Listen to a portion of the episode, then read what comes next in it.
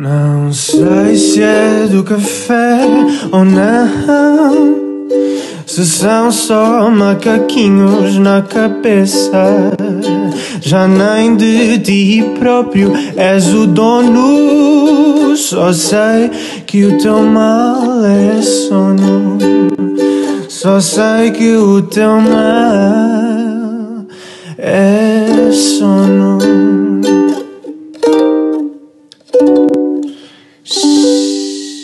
Olá a todos, sejam bem-vindos a mais um O Teu Mal é Sono. Este mês voltamos a falar de parassónias, uh, que só para voltar a lembrar são aquelas experiências ou aqueles, aqueles eventos físicos muito indesejáveis, aqueles comportamentos estranhos que acontecem durante o sono ou em fases de transição de sono-vigília. Uh, já falámos, por exemplo, do sonambulismo, se não ouviram, voltem atrás para, uhum. para ouvir, que é uma parassónia característica da fase não REM do sono, e hoje escolhemos uma parassónia que acontece apenas em fase REM. Vamos falar do distúrbio comportamental do sono REM, que pode ter vários nomes, eu acho Sim. que em português é assim, mas está, já, já vi escrito de várias maneiras, ou distúrbio do comportamento do sono REM, que é um distúrbio bastante assustador para quem vê, e nós sabemos, porque quando Sim. estamos na foi clínica um, a fazer noite. Já foi um dos meus maiores sustos, uma parassónia destas. Portanto, é um, é um bocadinho assustador para quem está a ver ou para quem dorme ao lado e que pode Sim. ter consequências bastante graves por causa dos movimentos violentos e agressivos que normalmente ocorrem. Mas vamos passar à primeira história então para perceber exatamente no que é que consiste e depois já voltamos então ao tema para dizer tudo o que tem. Vamos a isso. Um, a primeira história uh, tem o título de O meu namorado recebeu o diagnóstico de parasónia e preciso de ajuda. Eu acho que o sítio certo é mesmo ir para o Reddit pedir ajuda. Sim, é sempre. É, é sempre, em, vez de ir, em vez de ir a uma clínica ou a um hospital. Não tenho a certeza se este é o melhor sítio para isto, ao menos Exato. noção. Mas imagino que todos sejam mais experientes que eu para me ajudarem. O meu namorado foi recentemente diagnosticado com parasónia do, do sono REM. Basicamente, ele representa os sonhos. Foi-lhe prescrito clonazepam, que funcionou perfeitamente. O problema é que ele costumava ser viciado em opioides, está limpo há anos, e abusava da medicação. Entretanto, deixou o clonazepam e continua a ensinar o que sonha, pois porque será? Estava a tomar uma coisa que resultava. Deixou. E deixa de tomar, normalmente isto pode acontecer. Estou apavorada porque já me magoei inúmeras vezes, a ponto da polícia ter sido chamada cá a casa quatro vezes. Uma vez pensou que era um agente disfarçado do FBI que tinha sido descoberto e eu tive que lutar com ele para o afastar de uma arma carregada. Finalmente ele concordou que quando receber uma nova caixa de clonazepam a deixará à minha responsabilidade para lhe dar os comprimidos e ele não ter a tentação de abusar da medicação. O problema é que ele não a pode ir buscar até dia 18, nós não sabemos quando Exato. mas deve ser grave. Exato. E eu estou apavorada. Existe alguma coisa que possamos fazer para limitar os episódios até lá? Já se passaram duas semanas desde a última vez que ele tomou a medicação e já retomaram os episódios. Só esta noite tive de convencê-lo que o guarda-fato não era a casa de banho. Quando voltou para a cama, levantou-se de novo porque pensava que, era o guarda, que o guarda-fato era o arquivo do trabalho. Por favor, ajudem-nos a lidar com estes episódios até que ele receba a medicação novamente. Meu Deus. Por onde é pegar, é, é? é tudo tão Sobre problemático, isto. deixar Sim. a medicação, ir à procura de ajuda no Reddit. Sim. É muito problemático. Mas antes de lá irmos, vamos explicar-vos um bocadinho melhor o que é esta parasónia. Um, como perceberam na história, caracteriza-se por comportamentos anómalos que ocorrem especificamente numa fase do sono, na fase REM, aquela fase em que sonhamos e temos sonhos mais vívidos, e estes comportamentos podem causar fragmentação do sono ou até uh, lesões, como, como vamos ver. E o que acontece é que estas pessoas, hum, como, como, já, como já explicámos, durante o sono REM nós temos uma para, temos paralisia dos músculos para nos proteger de encenar os sonhos e estas pessoas acontece exatamente o oposto, não têm este fator protetor do sono e portanto encenam tudo, tudo o que estão a sonhar um, e têm a capacidade de representar uh, estes sonhos. As queixas de lesões nestes casos são muito comuns, porque uh, normalmente uh, durante, o, durante o sono REM nós temos sonhos mais vívidos e, portanto, uh, tudo o que são sonhos violentos, com confrontos, ataques, perseguições, quer seja por pessoas desconhecidas ou animais, normalmente acontece nesta fase do sono. Na fase não REM, costumamos sonhar com coisas mais do dia a dia e, e coisas mais pacíficas. E, portanto, não tendo os músculos uh, paralisados nesta fase do sono e sonhando com coisas agressivas, uh, obviamente as pessoas que não têm uh, esta capacidade preservada vão uh, gesticular, bater, bater com, com, os com os punhos, ou bater palmas, gritar, cantar, rir, sentar. Portanto, podem fazer inúmeras coisas dependendo do sonho que estão a ter. O problema é que, como estava a dizer, os sonhos são maioritariamente violentos ou muito vívidos e, portanto, muitas, muitas vezes acontece darem socos ou pontapés uh, na parede, se estiverem ao lado, ou no companheiro se, se, se dormir com eles. Um, e, e pode, podem mesmo chegar a cair da cama e já, já houve situações em clínica em que, em que ao caírem da cama bateram com a cabeça na mesa de cabeceira e tiveram que, que ser hospitalizados, internados tudo mais, portanto é uma coisa relativamente perigosa. Um, normalmente estas pessoas têm os olhos. Relati relativamente. relativamente. É sim. muito perigosa. Sim, dependendo, não é? Mas sim, uh, no início os sintomas são mais ligeiros, e, mas a tendência é que progressivamente os sintomas vão agravando. E que sintomas são estes? São estes tais movimentos, que podem ser mais ligeiros ou ser movimentos corporais uh, pronunciados, não é? Saltar da cama e cair e muita agitação, ou estas vocalizações de falar, rir, cantar. E um dos maiores sustos que eu apanhei foi isto, de rir. Estava assim tudo muito calminho, 5 da manhã, um silêncio abismal, e de repente eu começo a ouvir uma gargalhada eh, tipo assustadora, tipo de palhaço, estás a ver? Aquelas Sim. gargalhadas horrorosas. E eu apanhei. Ao menos, ao menos foi rir, podia ser pior. Opa, eu apanhei um susto de morte, mas pronto. Uh, outras coisas, é uma condição relativamente rara. Um, o que se sabe é que afeta até cerca de 1% dos adultos e é mais comum em homens e, e, a partir dos 50 anos, mas queremos também deixar o alerta de que não é exclusivo, pode acontecer em mulheres e em pessoas mais novas. Um, no, no, final do episódio, normalmente uh, a pessoa acorda pode acordar, é, é despertável facilmente e uh, se a acordarem, ela é capaz de vos reportar o sonho que estava a ter e um, facilmente, com coerência disto tudo uh, certinho, e se, vos, e se vos descrever, uh, conseguem perceber que os movimentos ou os comportamentos que eles estavam a ter é, são compatíveis com o sonho que ele vos descreve. Ah, normalmente já aconteceu nós perguntarmos e eles dizerem-nos que, dizerem que estavam a lutar com com uma pessoa que o estava a perseguir e estavam a dar socos e portanto a história é coerente. Um, mas, no entanto, as pessoas não, que sofrem desta parasónia não se lembram do que fazem e muitas vezes quem reporta e quem se queixa são os companheiros e, por caso contrário, não, não, não davam por ela se não existirem lesões, se não forem movimentos muito, muito exuberantes. Um, esta parasónia pode desenvolver-se subitamente ou gradualmente e quanto a causas, que é assim a, a questão uh, para um milhão de euros. Até à data, os investigadores desconhecem a causa desta parasónia. O que se vê em modelos animais é que uh, existe uma disrupção das redes neuronais que estão responsáveis por inibir o tónus muscular e, portanto, não temos, há aqui esta falta de atonia. Mas a origem por si ser da, da, da, disfunção é desconhecida, eh, mas há aqui suspeita de ter envolvida uma componente neurodegenerativa que já vamos explicar. Depois também pode surgir por causas eh, medicamentosas, como antidepressivos, mas eh, pronto, são coisas que têm que ser vistas em clínicas, não têm assim tanto interesse para aqui. Um, acho que podemos passar à próxima história, Obviamente. Sim, queria só dizer que, que, na primeira história ele saiu da cama, Sim. mas não é muito habitual eles saírem. Sim. Normalmente desenvolve-se tudo no mesmo, sempre no, no mesmo sítio. Se bem que podem cair. Podem é? cair, sim, sim, sim, sim. Um, e vamos então à segunda história. Que, que tem como título A minha irmã pode ter para Sónia do sono REM, o que podemos fazer? Então, tenho a certeza que a minha irmã tem para Sónia do sono REM por circunstâncias menos boas da vida, ela divide a cama com a nossa mãe. Desde sempre que me lembro de ela ter episódios estranhos em que começava a gritar durante o sono, como se estivesse a ter um pesadelo, mas quando isso acontece é quase impossível acordá-la. Recentemente começou a representar o que sonha e está a tornar-se perigoso. Numa noite recente, por exemplo, agarrou-se à perna da minha mãe e não a largava. Ontem começou a dar-lhe murros e pontapés. Sabemos que não é intencional e ela não tem memória nenhuma destes episódios quando acorda. Com alguma pesquisa descobri o potencial diagnóstico de parassónia do REM.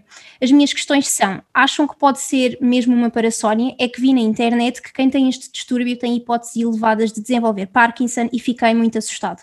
Espero que ela não tenha parassónia do REM, mas não sei o que mais possa ser. O que faço? Bem, o que Pronto. faz é ir à consulta, não é? Exatamente, sim. Há aqui muita coisa. Por exemplo, nós falámos que, eh, que, normalmente há recordação, neste caso não tem recordação, porque isto há aqui muita coisa que tem que ser avaliada, porque às vezes sim. há outros distúrbios que podem ser muito semelhantes, um, mas depois já lá vamos depois à, certeza, parte, claro. à parte diagnóstica, sim. Aqui só falar um bocadinho antes do, do que é que predispõe, o que é que precipita esta doença. Uh, os maiores precipitantes, a Bruna já disse que são o sexo masculino e a idade acima dos 50, mas outros que são muito importantes é, é para a existência de distúrbios neurológicos. Uh, particularmente a doença de Parkinson, que ela de facto viu no Google, acho hum. que é para ficar logo em pânico, acho que Exato. é o que se deve fazer. Pode ser também a atrofia de, de múltiplos sistemas, demência de corpos de, de Levy, uh, ah, AVC ou narcolepsia, especialmente nos jovens. Um, há, há, comportamentos que podem ser traços de, de, de narcolepsia. Uhum. Um, Existem também fatores de riscos ambientais, como por exemplo ser fumador ou exposição a, a, pesticidas, ou mesmo coisas relacionadas com a vida agrícola, há estudos que relacionam, que hum, relacionam isso. Uh, e outro dos fatores que pode desencadear este distúrbio, como a Bruno tinha dito, é a medicação, especialmente se forem antidepressivos. Sim. Os beta-bloqueantes uh, também podem ser um trigger, Uh, e claro que se os antidepressivos provocam isto, há certos distúrbios psiquiátricos, todos aqueles que envolvam depressão e em que as pessoas tenham que tomar medicação, obviamente que estão, são também um fator predisponente, uh, e aqui especialmente em adultos abaixo dos 50 anos, por causa uhum. desta terapêutica. Pode também estar associado a stress pós-traumático. Muitas vezes os sonhos são, são também associados a traumas, por exemplo, de guerra, como eu já vi na clínica, e, e os sonhos serem todos relacionados com, com traumas relacionados com, com isso e depois também tem que discernir isto muito bem e depois com a nossa especialista também vamos perguntar este tipo de diagnóstico diferencial porque há muita coisa mesmo que se pode confundir. Um, há ainda estudos que apontam para a existência de uma componente genética em alguns indivíduos com famílias um, de, com vários membros a, afetados na família.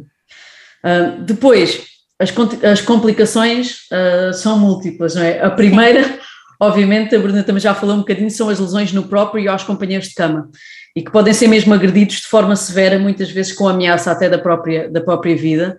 Um, e mesmo sem lesões, o sono do companheiro obviamente fica muito comprometido, não é? Porque vai sim, ser muito fragmentado. com medo e com... Ninguém fica descansado a dormir.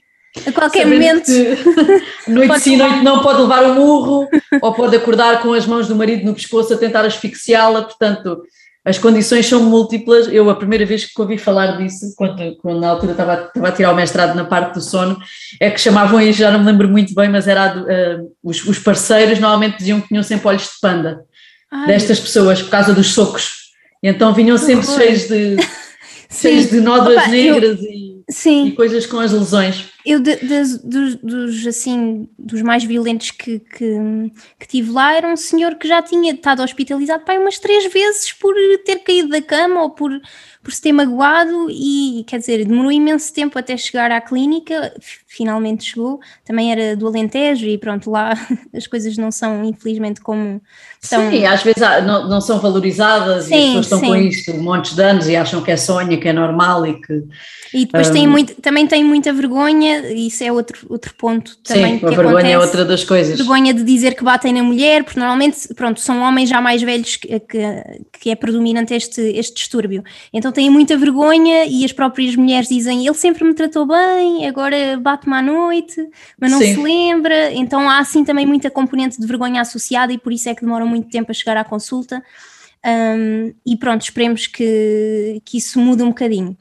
Sim, sim, e obviamente depois isto leva também a um afastamento do casal, não é? Sim, muitas vezes eles começam a dormir em camas separadas, há vários que se acabam por divorciar, seja porque a pessoa se recusa a fazer tratamento ou ser vista, uhum. seja porque há uma incompreensão do outro lado e associam esta, esta agressão e esta violência também a uma coisa diurna, o que não é verdade, como tu acabaste de dizer. Um, mas o que está também realmente a ver, e outra das, das grandes complicações deste distúrbio do comportamento do sono REM é que é o primeiro sinal de aviso de futuras perturbações uh, cerebrais e, e doenças uh, que envolvam o sistema neurológico, como o Parkinson uh, ou a demência dos corpos de Levy, que eu já tinha falado. Ou seja, muitas vezes é o sinal de alerta que, que estas pessoas podem vir a desenvolver este tipo de, de doenças neurológicas muito tempo antes até delas se desenvolverem. Sim. Portanto, claro que nem todas as pessoas vão desenvolver este tipo de, de, de doenças neurológicas, mas obviamente é uma coisa que convém ter atenção e cada vez há mais estudos neste, neste sentido. Sim.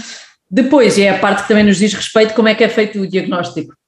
Para já, tem que ser uma consulta para ver a história clínica detalhada, até com a descrição de tudo o que acontece durante a noite e de como uhum. é que é a maior parte dos, dos comportamentos uh, e se, se costuma afetar também a mulher ou não. Também se podem aplicar vários questionários durante a consulta que dão uma indicação se aquela pessoa tem, tem pode ter este, este distúrbio ou não. Uh, mas depois tem que ser feita uma polissonografia com vídeo e, e o ideal seria adicionar elétrodos nas extremidades musculares para avaliar bem todos os comportamentos musculares, isto pode ser uma coisa muito exuberante, como pode ser uma coisa muito ligeira, e só com estes elétrons que são colocados em grupos musculares específicos é que conseguimos ver assim algumas, algumas alterações. Uh, e porquê é que há esta exigência da polissonografia com vídeo? Bem, por um lado, vendo o vídeo nós conseguimos ver, avaliar as vocalizações, os comportamentos motores, conseguimos também ver se os olhos estão fechados, se estão abertos, qual é que é a interação com o exterior, se o discurso é perceptível uh, e se está associado a algum tipo de sonho, uh, que a maior parte das vezes estão a atacar ou a ser atacados, uhum. mas muitas vezes a única coisa que ouvimos é gritos e não se percebe nada, portanto também não, não é por termos som e vídeo conseguimos, mas conseguimos também ver se há alguma intenção nos movimentos, uh, normalmente até podem ser espernear e esbracejar sem significado nenhum, mas muitas vezes pontapés, murros, uh, apertar o pescoço da outra pessoa, um, e ver também se a pessoa sai ou não da cama, porque isto também é um indício uhum. uh, que, que, nos pode dar uh, de ser de comportamento do sono REM. Uh, e depois de acordar, caso o indivíduo acorde e se nós entrarmos no quarto para avaliar a consciência, temos então esta parte que nós tínhamos falado. Normalmente a pessoa está alerta, está coerente, orientada, consegue se lembrar mais ou menos com o que estava a sonhar, o que não quer dizer que aconteça sempre. e habitualmente também não se vê grande ativação do sistema nervoso ah, autonómico, como por exemplo a taquicardia, que se vê noutras parações, que é Sim. aquela reação de medo associada que acontece em muitas parações não REM, apesar daqui a pessoa estar a atacar ou a ser atacada, não se vê tanto estas, este, estes aumentos, por exemplo, da frequência cardíaca. Medo temos nós que assistimos. Sim, sim, para nós é, é pior. E só, só isto, só assistir ao vídeo já nos dá muita informação para distinguir, por exemplo, sim. do sonambulismo. Eu escolhi o sonambulismo porque já falámos aqui, onde é completamente diferente. Há movimentos complexos como conduzir, os olhos estão abertos normalmente, levantam-se da cama, não têm recordação dos episódios. Um, e, e, e, por isso é que é mesmo muito importante para distinguir tanto do sonambulismo como outras condições, porque uhum. depois há outras que ainda são mais confusas e Sim. deixamos para a nossa especialista depois este diagnóstico diferencial. Outra coisa que conseguimos ver com a polissonografia é ver a fase em que acontecem os episódios, porque aqui tem que acontecer durante a fase REM do sono. Uhum. Um, e que ao contrário daquilo que é normal, não tem atonia, não é? Nós não estamos paralisados e também conseguimos quantificar a quantidade de tempo que estamos sem esta paralisia uh, ao longo da noite. Outra coisa também importante é ver também a parte um, respiratória e das pernas, porque isto é mais fácil acontecer se o sono estiver fragmentado. Portanto, imaginem, quem às vezes tem apneias que agravam muito em sono REM, pode fazer com que as pessoas tenham um tipo de RBD que muitas vezes. Uh, RBD é, é, as siglas em inglês. Eu tenho estado aqui a conter para não dizer que é o que eu, habitualmente, que eu habitualmente uso, mas se me ouvir, RBD é exatamente a mesma coisa, mas é o REM Sleep Behavior Disorder. Um, e, e, portanto, conseguimos ver também se é uma coisa uh, mesmo de, de, de patológica ou que muitas vezes resolvendo, por exemplo, as apneias, deixam de acontecer os episódios. Os episódios, sim. Uh, por isso é mesmo muito importante a polissonografia. E, e, e já deixámos aqui o alerta: estes indivíduos também podem ter amigos, eles não são pessoas agressivas durante Sim. o dia, não mais do que todos nós habitualmente. Uh, portanto, não queria depois nenhum tipo de estigma e há a medicação que pode depois também atenuar estas coisas e nós já ouvimos nas histórias. Uh, portanto, depois também se, se, tiverem alguma dúvida, se conhecerem casos, enviem-nos mensagens, até para depois também perguntarmos à nossa, à nossa ao, ou ao nosso especialista, vamos deixar no ar depois até que... Sim. Eu a dizer que íamos deixar no ar, mas não. E eu, não eu, eu revelar, não, não sabemos pessoal. Sim, uh, fundamentalmente isso, deixar o alerta, porque é uma coisa relativamente desconhecida, o sonambulismo é muito falado, mas é, esta parasónia nem tanto, e, e portanto estejam atentos uh, e estes comportamentos assim muito agressivos e vívidos durante o sono e que, que, que causam lesões, então é tudo para ser visto uh, numa consulta de sono, até porque há esta ligação aqui com doenças neurodegenerativas e que cada vez têm mais evidência e são taxas de conversão altas, uh, portanto, é mesmo para ver. Um, e é isto. Daqui a uma semana temos convidado com. temos episódio com convidado, digo eu. Uh, e uma surpresa que está quase. Sim, também, também temos surpresas. Quase, Não são só os podcasts aí. famosos, nós também Sim, temos. Está quase, quase aí para terminarmos a quarta temporada. Acho que vai ser assim a melhor maneira de, de acabar. Sim, um, esta quarta temporada que também vai ter um hiato maior do que o que é habitual. Sim, sim devido um às circunstâncias de vida. Mas depois também prometemos, não é? Sim. regressar. Isto ainda temos muita sim. coisa para conversar sobre som. Fica assim uma semi-despedida, porque o próximo episódio temos companhia, mas obrigada por ouvirem. Deixem mensagens para o próximo episódio, uh, uh, o especialista poder esclarecer tudo. Um, e pronto, e é isso. Beijinhos Deus. e obrigada.